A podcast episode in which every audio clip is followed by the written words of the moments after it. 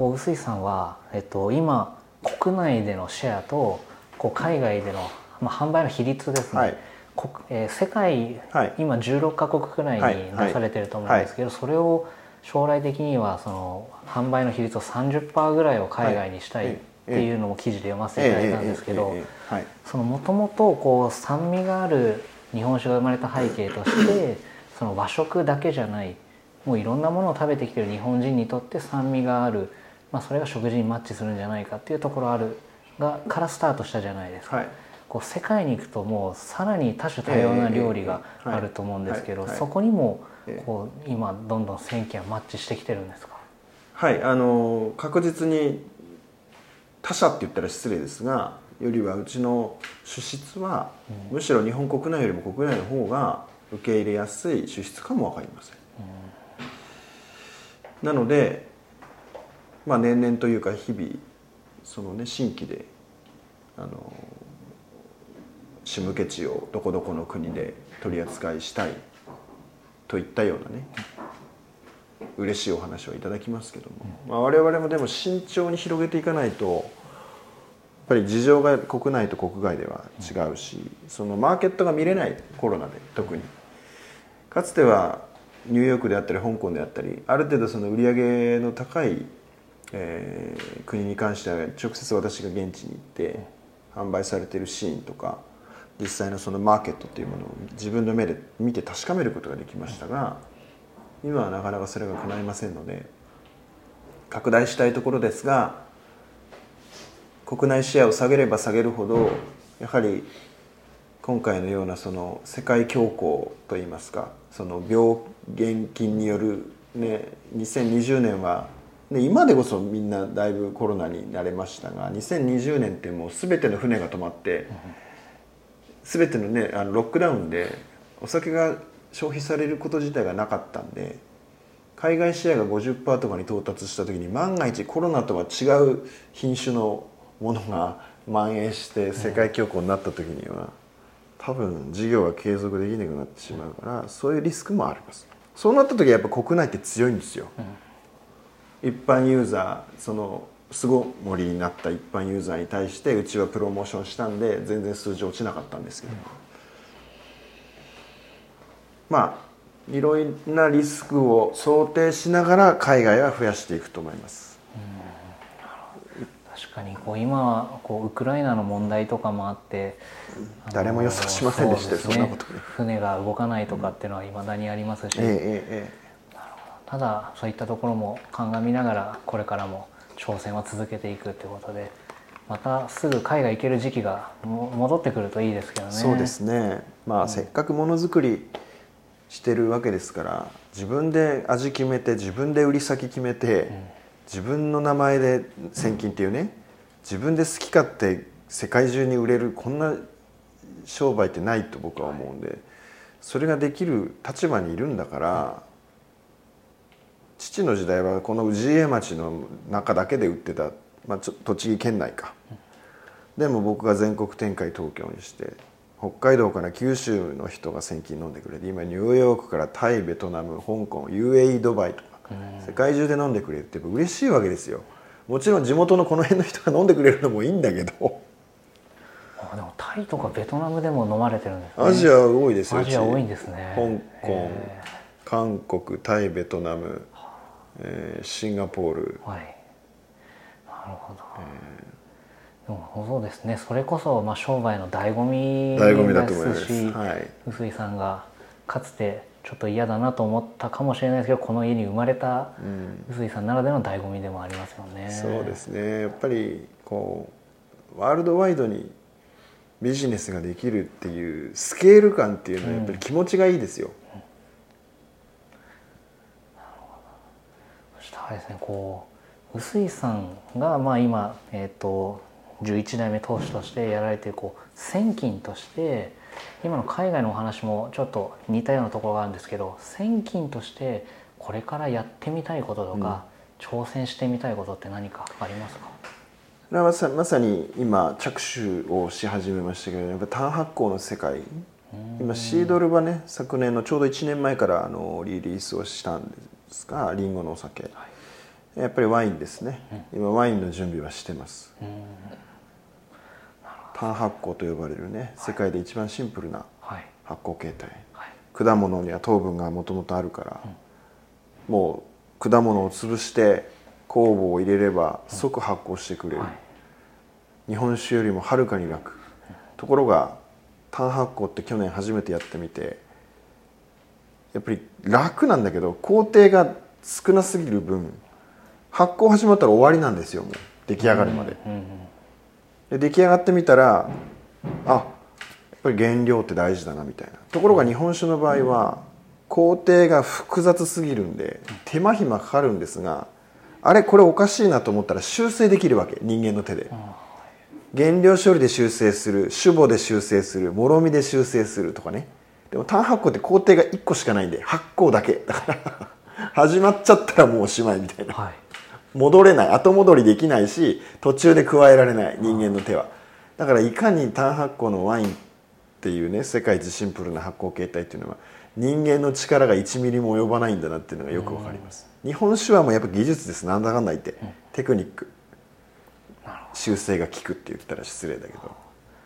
じゃあその手数が少ない分あのうまくいったらまあバシッとはまるんでしょうけど、はまらない場合、はい、大変なことになる、はい、その挑戦のこう原料を作るとかそういったところからもやられてるんですか？えー、ブドウの苗木を植えたところです今。なるほど。ただブドウが実るまで45年34年かかりますから、うん、僕待ってられないタイプなんでそういう、でももうあのそのオーガニックのブドウを購入させていただいてワイン作りはスタートする予定です、なるほどじゃあそれがまたあれですね。こう5年後6年後自社の畑のそういったワインも楽しみですけどそ、ね,、れまでの過程毎年違った味っていうのもこれから楽しみですね。すねうん、ワインを知り日本酒の作り方がやっぱ変わるし、うんうん、日本酒の作り方を逆にワインに転用できるっていう点もありますからなるほど。まあ、そういう意味で両方の作り方が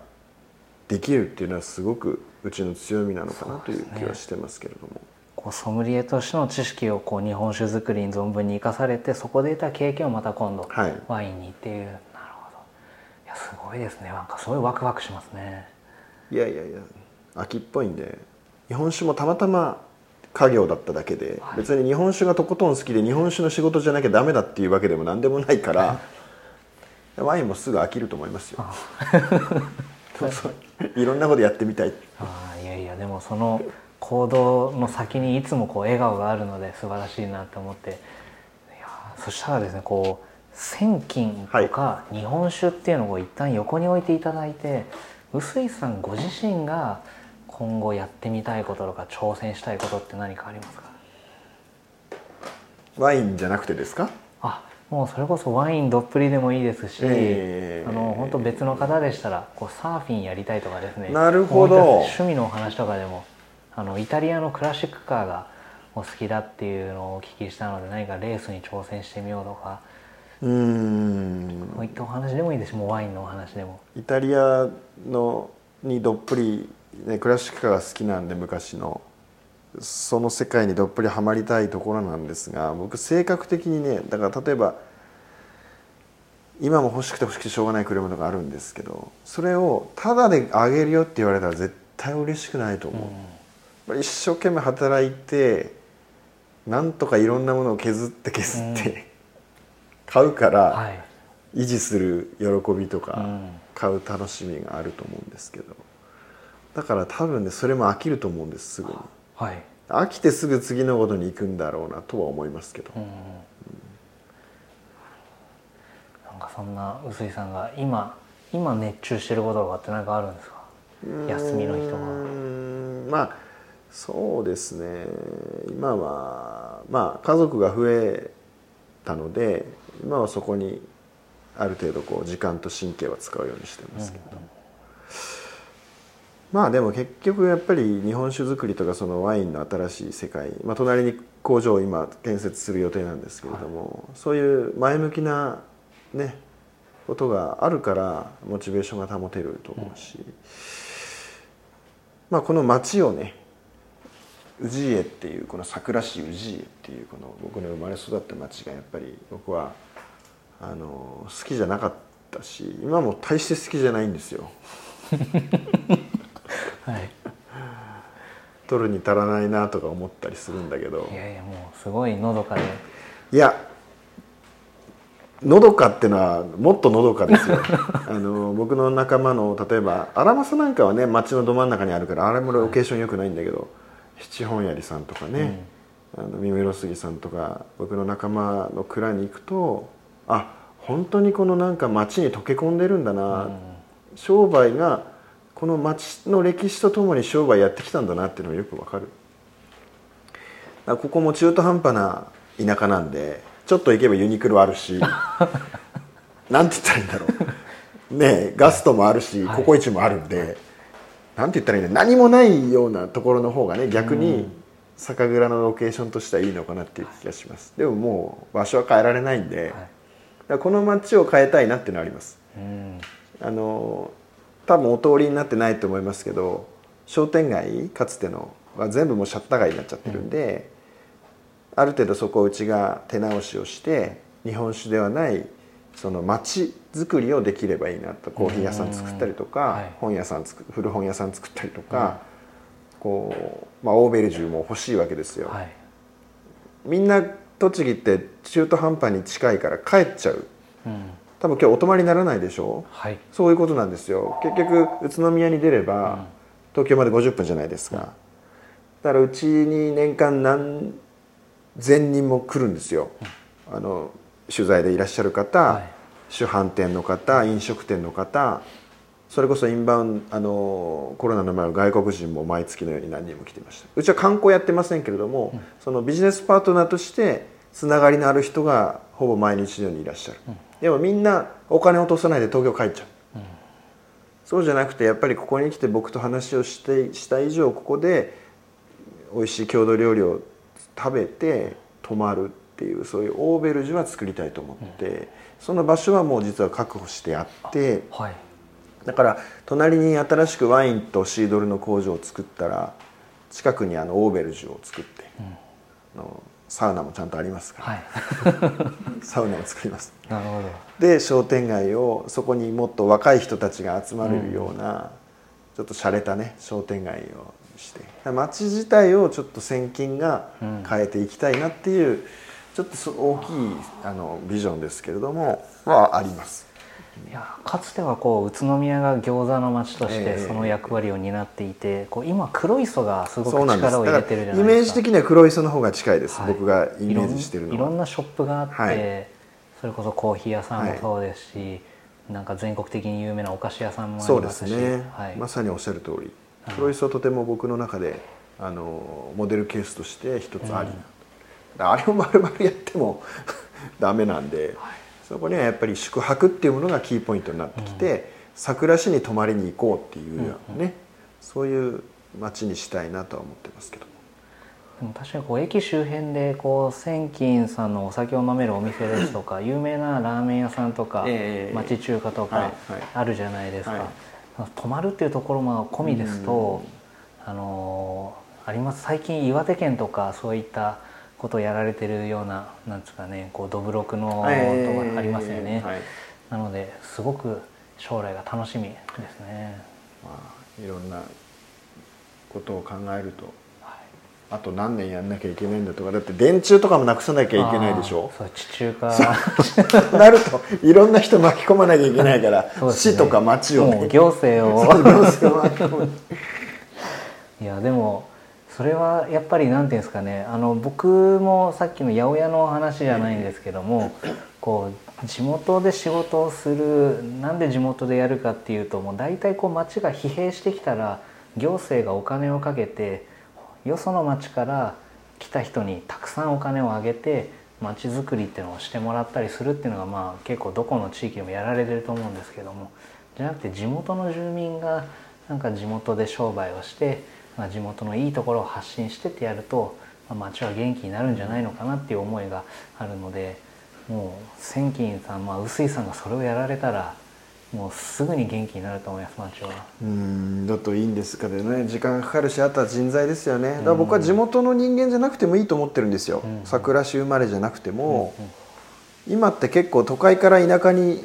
行く人いるじゃないですか、うん、結構諏訪とか多いんですよね、はい、だからそういう感度の高い人が田舎暮らししたいなって言って、この辺の商店街の再生に、うん、まさにだから八百屋さんとかも欲しいわけですよ、はい、有機農法の八百屋さんとか肉屋さん魚屋さんとかね。みんなイオンに買いに行くわけ、うん。